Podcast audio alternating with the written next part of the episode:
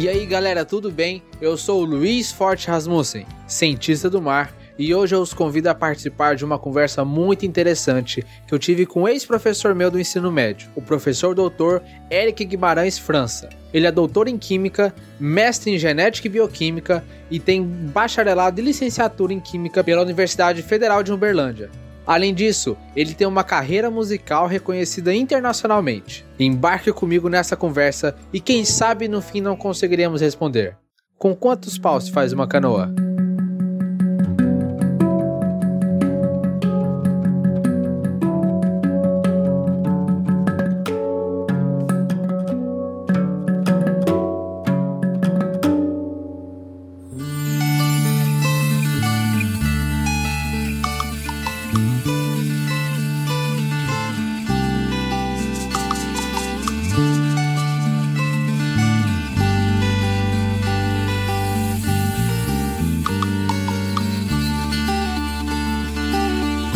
Olá, Eric, tudo bem? Como é que você tá? Tudo bem, você?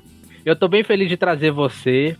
É, eu acho que você vir pro canal nesse momento que a gente está pensando em coisas novas, que a gente está vislumbrando outros futuros, é, trazer você que foi um professor muito marcante na época que eu fazia o técnico em biotecnologia, não sei se to todos os ouvintes que estão aqui sabem, mas para quem não te conhece e o meu público não te conhece, quem é o Eric? Se apresente, por favor. Então, eu tenho, a, eu tenho múltiplas facetas, né? Eu sou Eric Guimarães França, né? Eu trabalho como professor de Química e Biotecnologia no Instituto Federal de Goiás, do campus Formosa. E também sou conhecido como Eric Castanho, porque de uns 15 anos para cá, mais de 15 anos, eu tenho uma carreira artística, né? Então, eu tenho essas duas personalidades. Inclusive, a trilha sonora desse episódio é exclusivamente de músicas do Eric. Se você quiser conferir elas, ouvir elas, onde que você pode ouvir, professor? Vai no Spotify, no YouTube, qualquer rede social que você procurar, mídia, plataforma digital de música, vai encontrar. Eu tenho o, meu site também, né, que é www.ericcastanho.com.br, Eric com CK. Mas pode jogar no Google, tem, tem página, tem um monte de coisa. É muito fácil me achar. Ah, beleza, então. Mas é. vai estar tá no, no link na descrição aqui desse episódio é, também. É mais fácil me achar como Eric Castanho do que como Guimarães Prado. Então, professor, para começar, por que, que você escolheu química e por que, que você está na docência hoje? Qual que foi a sua carreira, assim? É, a gente tem uma, uma influência muito forte né, do, no ensino médio dos professores, dos conteúdos que a gente trabalha, né? Que a gente estuda no ensino médio. E eu tive um professor que, assim, eu não tinha uma relação íntima, assim, de amizade com ele e tudo mais, mas ele deu umas aulas que me fizeram interessar muito porque ele explicava algumas coisas é, práticas do dia a dia, né, do ponto de vista da química. E, e aquilo me marcou, eu acabei interessando pela área, né, não para fazer o curso, mas me interessei pelas aulas de química. Eu, eu, sempre tive professores muito bons de química, né, no ensino médio. E, e aí no meio desse caminho, assim, eu sempre pensei muito na utilidade do, do, de uma profissão que eu poderia desenvolver e tudo mais. E eu escolhi química para trabalhar na área da saúde assim, com o objetivo de, de ajudar em algum aspecto no tratamento de doenças, desenvolver medicamentos, essas coisas, né? Na época a gente não sabe muito bem, né? A gente fica muito preso nessas disciplinas básicas do ensino médio, né? Química, física, biologia e tudo mais. Se eu tivesse um pouquinho mais de, de conhecimento, talvez eu teria tentado um curso para a área biológica, né? E eu acabei, na, no, durante a graduação, migrando para bioquímica, que é a interface entre as duas. Mas eu acabei escolhendo química por pensar na no pesquisa e desenvolvimento, né? Eu sempre quis ser cientista, trabalhar na área da ciência. Desde criança eu falava isso. Desde muito novinho, eu nem lembro. Mãe falava que eu tinha uns 4 anos de idade, eu falava isso. E aí eu escolhi essa área por causa disso, né? E na época, a Universidade Federal de Berlândia não tinha biotecnologia como tem hoje. Eles pleitearam abrir farmácia e bioquímica, mas só tinha na faculdade particular aqui. E aí eu acabei escolhendo para ir para o ensino público a área de química que na minha interpretação era mais próxima que tinha para eu trabalhar com ciência na área da saúde. E qual que é a sua linha de pesquisa? Com o que você trabalha na, na parte acadêmica? Então, acabou que eu, eu migrei bastante da, da química para áreas de interface. E eu uso ferramentas da área de interface. Eu trabalhei, meu doutorado foi justamente na interface, trabalhando com nanotecnologia, na qual eu desenvolvi nanopartículas lipídicas, né, fosfolipídicas, e depois eu simulei computacionalmente essas nanopartículas. Então, assim, eu, eu tô bem nessa área da química computacional aplicada na bioquímica. Meu trabalho é bastante voltado para isso, com a finalidade de tratamento de células tumorais, de infecções, né, bactérias, fungos, num processo que a gente chama de terapia fotodinâmica, ou fotoinativação, né, que é um fármaco que se ativa é, com a luz. E aí eu desenvolvi nanopartículas que carregam esse fármaco para incidir em alvos, sejam microbiológicos ou tumorais. E eu simulei isso no computador. É, tipo, a explicação é, poderia ser muito simples, mas como é muita interface, eu pego muitas ferramentas diferentes para convergir para o objetivo. E eu trabalho com isso até hoje. E o quão interdisciplinar você acha que é essa pesquisa que você faz? Nossa, ela é muito interdisciplinar, muito. Porque ela usa ferramentas da física, da fisicoquímica, é, da, da química analítica, né? Que eu trabalhei com bastante equipamentos da parte de química analítica. Com inorgânica, porque o meu fármaco é um fármaco bioinorgânico, que é a ftalucinina de zinco. É, com a parte de biologia. O que, que, é um fármaco bioinorgânico? É, são moléculas Não que... é meio contraditório? É, é Na cabeça surge contraditório. Então, mas quando você pega, por exemplo, a hemoglobina, ela tem um ferro no centro. Sim. Então, é, aí a gente considera isso uma bioinorgânica. É quando você tem minerais ou, ou substâncias que são da química clássica inorgânica aplicadas a, a sistemas biológicos. De certa forma, o DNA também, a parte de. A, a hélice do DNA ela é mediada por íons metálicos, né? Cátions, que, que dão um formato. Ou seja, né? Então é essa área bem específica. E aí, no caso, eu trabalhava com um, um composto que tinha um, que tinha, não tem até hoje, né? É que tem o zinco no meio, com aplicação biológica. De certa forma é bioinorgânica, né? A gente pode falar. A linha, inclusive meu orientador era cadastrado, ele é da parte de bioquímica, mas ele era cadastrado lá na, na pós-graduação em química, na área de bioinorgânica. Faz essa pesquisa por qual instituição? Eu fiz o doutorado pela, pela UFO, né? Federal de Berlândia, e hoje eu trabalho no IFG Campus Formosa. Então eu atuo. Eu tô, Você atuo faz lá. a pesquisa pelo IFG também? Sim, Sim, agora eu tô fazendo lá. Depois que eu terminei o doutorado, eu já orientava um pouco, né? Depois que eu terminei o doutorado, eu migrei minha pesquisa toda, né? Eu saí da. Eu fiz um pós-doc na UF, comecei a fazer o pós-doc, depois eu. Eu migrei tudo pra UF. Meu orientador aposentou da, da Universidade Federal de Belândia, né? Migrei pra UF, não, migrei da UF, né? Migrei da UF pro IFG. Aí eu levei todo o meu equipamento, computador, levei os. computador de simulação, né? E levei também os reagentes, levei toda a parte que eu, que eu montei lá no, aqui no, no, Labiofote, na UF.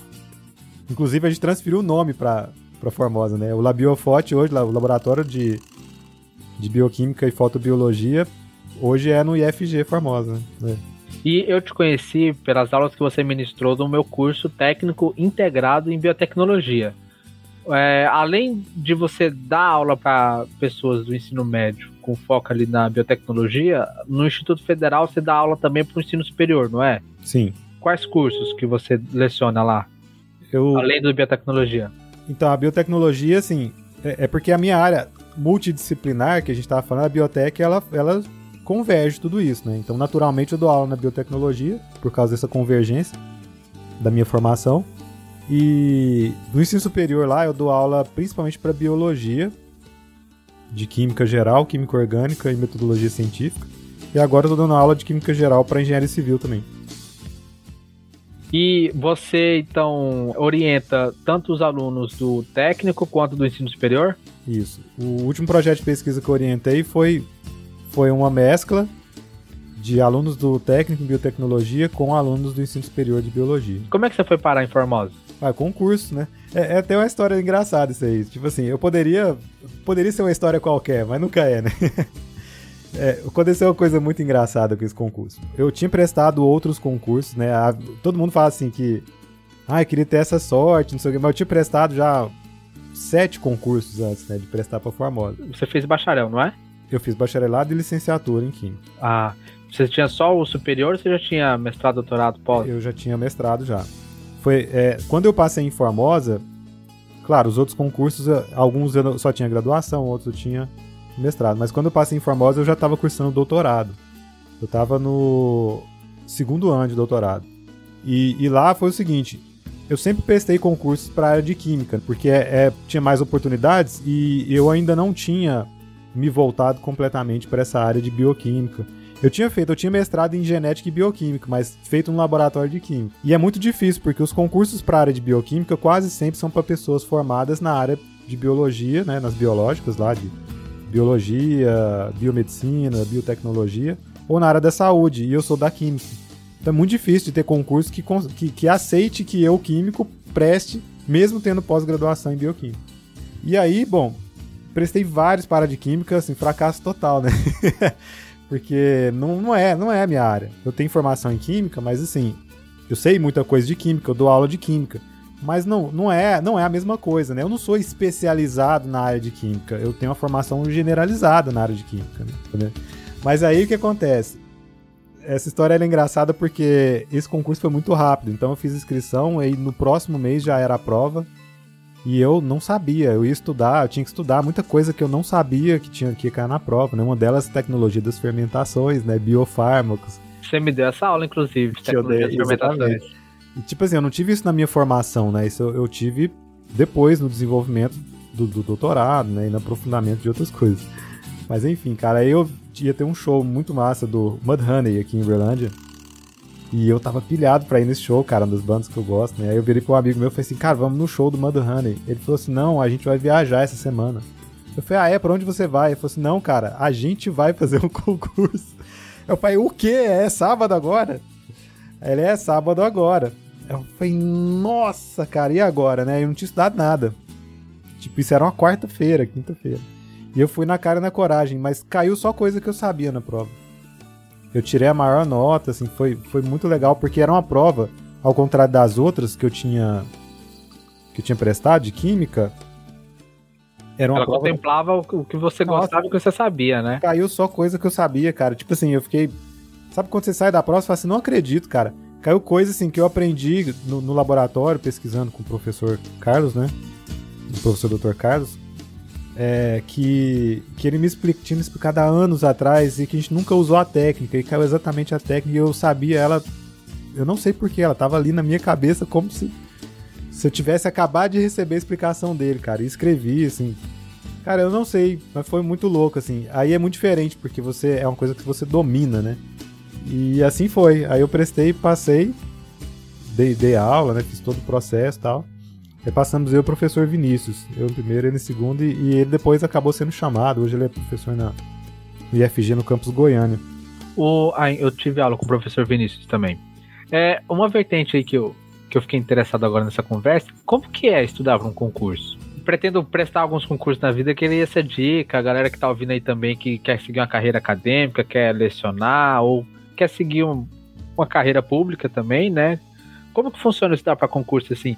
Porque você nunca, você não teve isso na sua graduação, por exemplo. E aí você pegava esses assuntos que você sabia que você tinha que estudar. Você ia como? Você ficava lendo artigos, você ia atrás de professor na área? Como é que funciona para estudar para isso? É, a minha, o meu exemplo de longe não é um dos melhores, né? Porque porque assim, o, o teve concurso que eu estudei absurdamente. Eu estudei muito, mas muito e não consegui passar a primeira fase. E esse foi o que eu menos estudei, foi o que eu passei.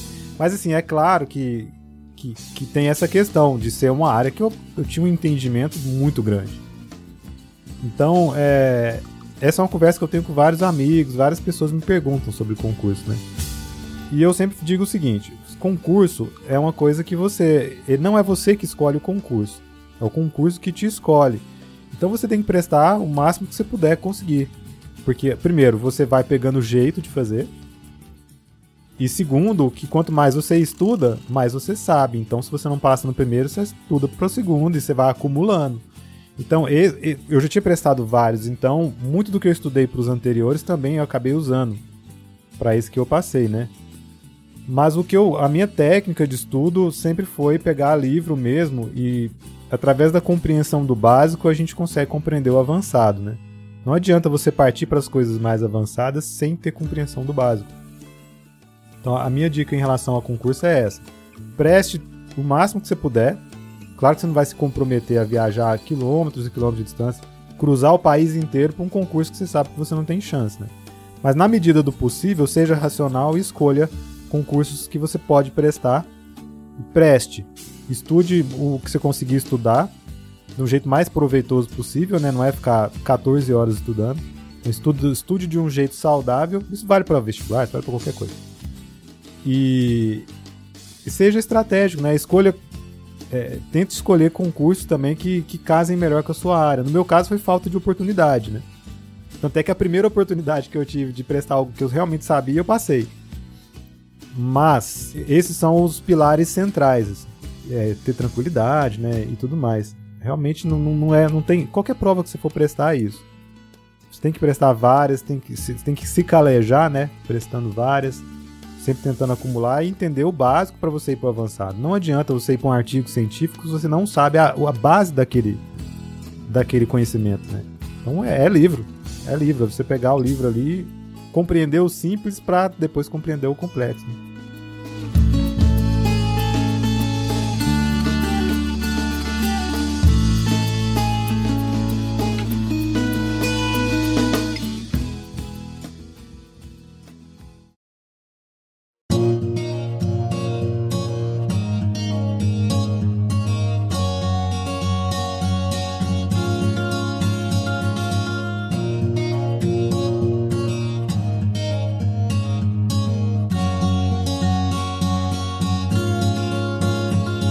Falou do Guimarães e o Castanho.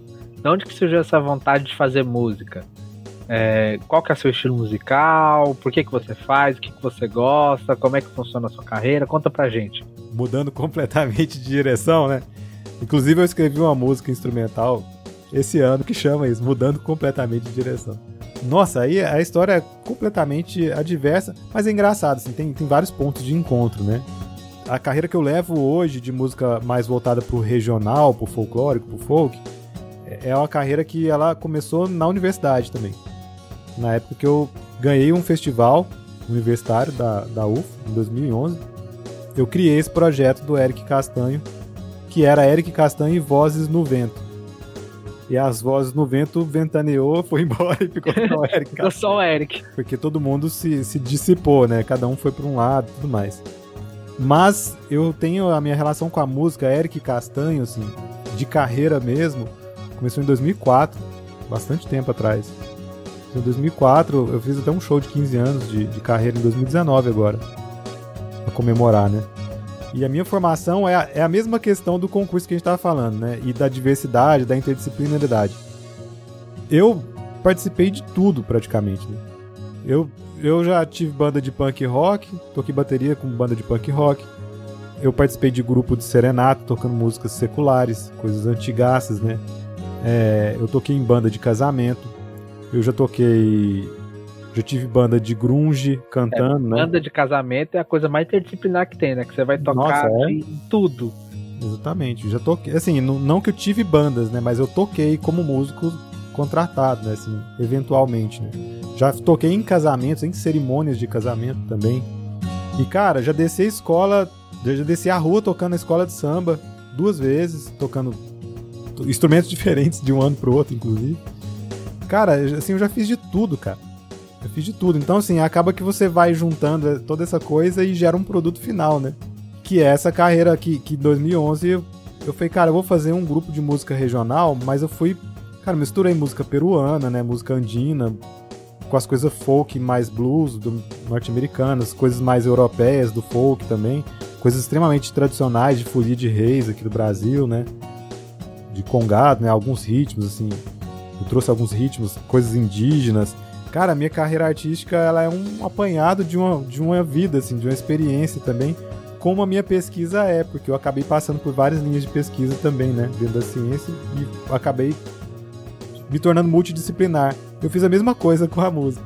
Então, é, esse é o paralelo mais interessante que eu, que eu posso encontrar assim, entre as duas coisas.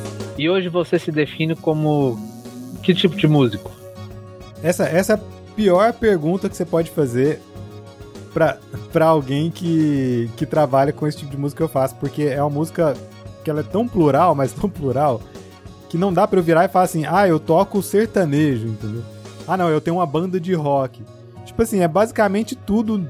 É todas as influências. É a mesma coisa você virar pro Beatles e perguntar eles eram banda de quê. Porque eles estavam começando um novo negócio ali, né? Através de várias e várias influências. Um exemplo muito legal que eu posso dar, que é um cara que não dá pra você fazer esse tipo de pergunta, a gente chama de MPB. Mas é porque é música popular brasileira. Mas, tipo assim, o Milton Nascimento, cara, você pega os discos do Milton, tem música de viola, tem música tradicional, tem música indígena, tem rock, velho. Altos rocks muito legais o Milton tem. Tem samba, tem bossa nova, cara, tem tudo ali. É, a minha carreira é meio assim, eu não, claro, longe de, de, me comparar ao Milton, né, que é um, um deus da música aí, mas, tipo assim, são tantas e tantas influências e, e, coisas diferentes ali que é impossível eu dar um nome só para aquilo, né? Aquele... A gente chama de regional, de folclórico, de folk, mas assim, porque isso também não tem muito. Isso pode ser qualquer coisa. O, o regional depende da região que você foi. Eu abarco vários regionais, então eu toco, por exemplo, no meu CD, no meu disco lá, no meu álbum. é coisa de velho. Na minha fita cassete, no meu vinil. Tem uma música lá que ela é fortemente influenciada pela música andina, né? Que é uma cueca, inclusive, é, é um estilo cueca. Essa música é Viajante, o nome dela.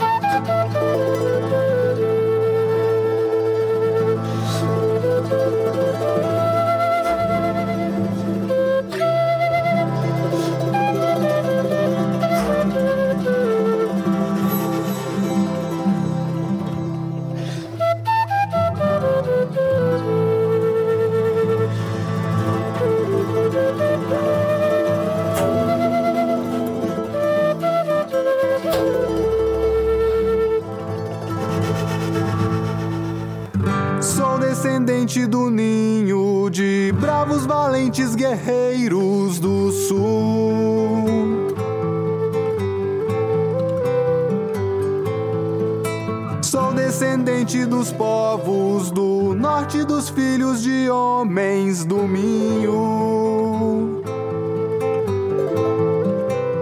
E, e, logo antes dela tem uma outra música, uma Folia do Cristo Rei, que é uma espécie de uma Folia de Reis, que não é bem uma folia de reis, mas tem um formato de folia de reis.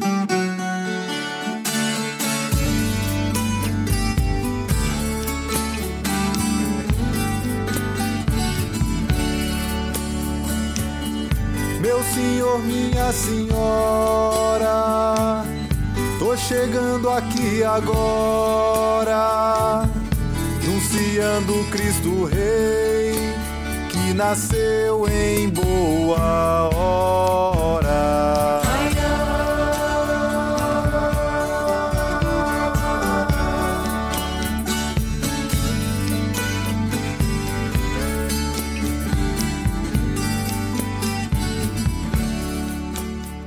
Aí você vai, tem uma música anterior a essas também, que ela tem uma pegada mais barroca, que chama Alvorecer.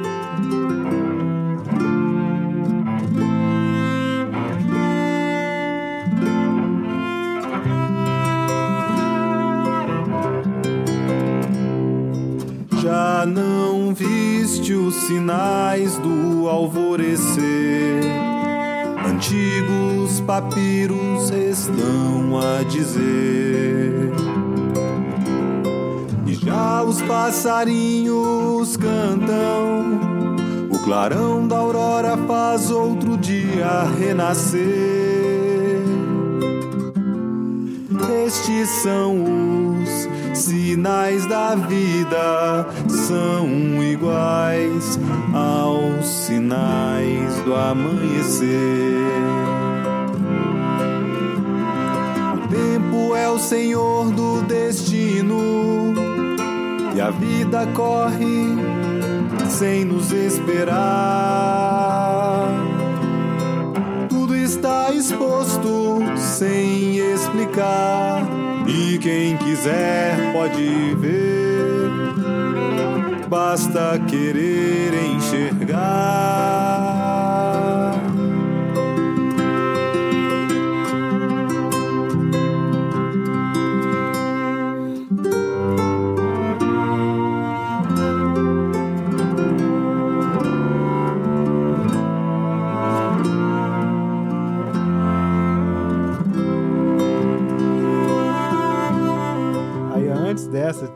Outra que é um, uma música folclórica europeia no bandolim, que chama Ventos do Minho, que é uma região de Portugal que eu morei.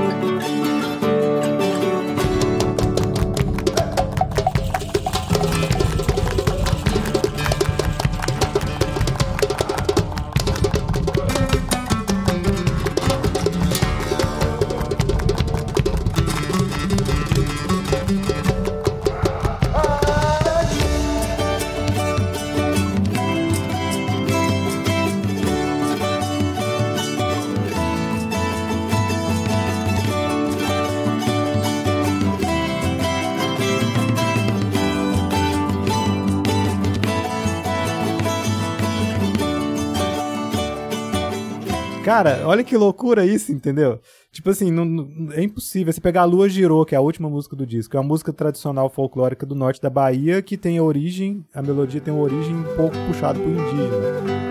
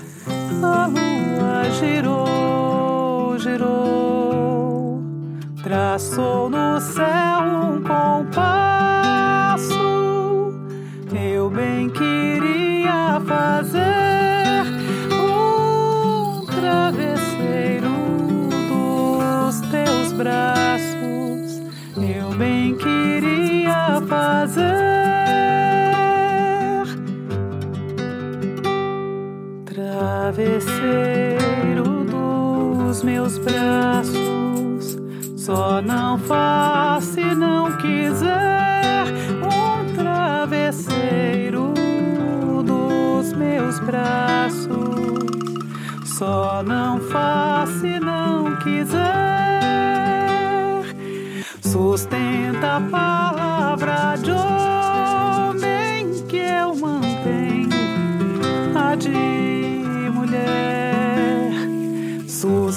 Bendita palavra de hoje.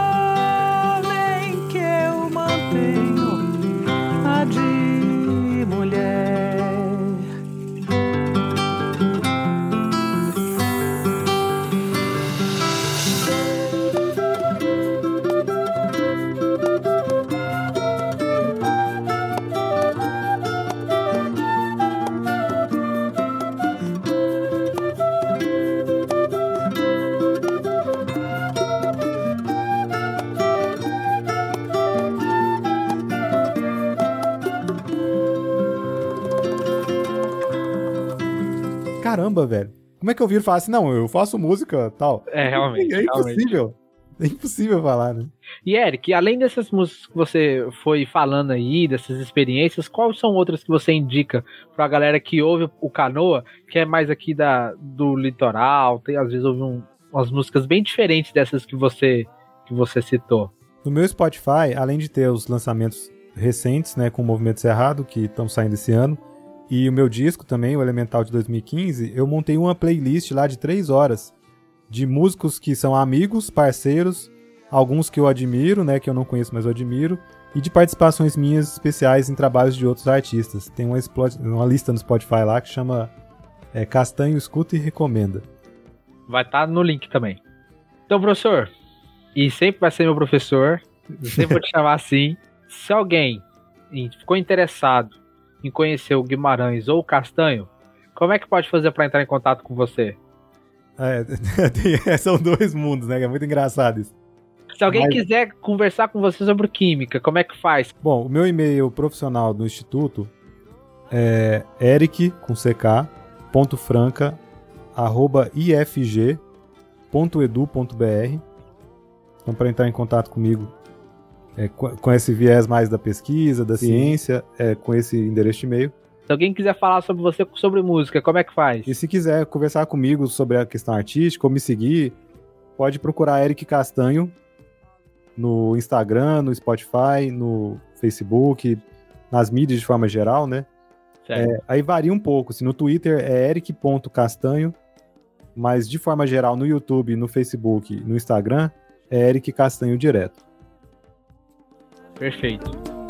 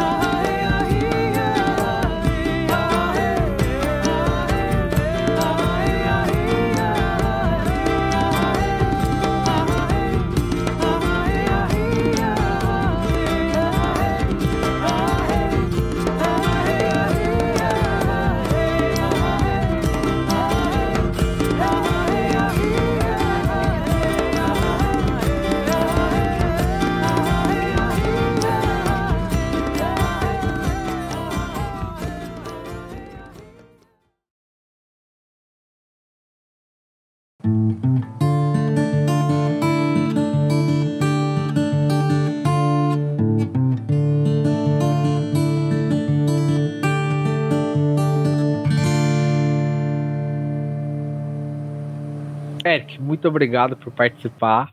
Fico muito feliz de ter você aqui. Fazia pouco menos de um ano que a gente não se falava, né? Mas a gente não se encontra presencialmente desde 2017. E é. a amizade que a gente criou enquanto você me lecionava e se estende até hoje, e a, a gente poder conversar, você está fazendo parte desse passo que eu estou dando na minha, na minha carreira profissional. Fico muito feliz, assim, de conseguir saber que a, a, relação que eu criei com você de aluno e professor se estendeu e hoje a gente está aqui gravando e vai saber o que a gente pode fazer no futuro. Então, muito obrigado por vir contar um pouco da sua história aqui. É, vou tentar te botar para falar com a galera da Unifesp nos programas também bem interdisciplinares para a gente sair da casinha assim, falar loucuras científicas. Mas muito obrigado por ter participado.